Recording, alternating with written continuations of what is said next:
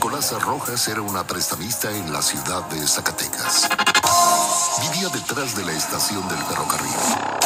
Un día llegaron unos gitanos. Doña Nicolasa los frecuentaba todas las noches después de la función de títeres.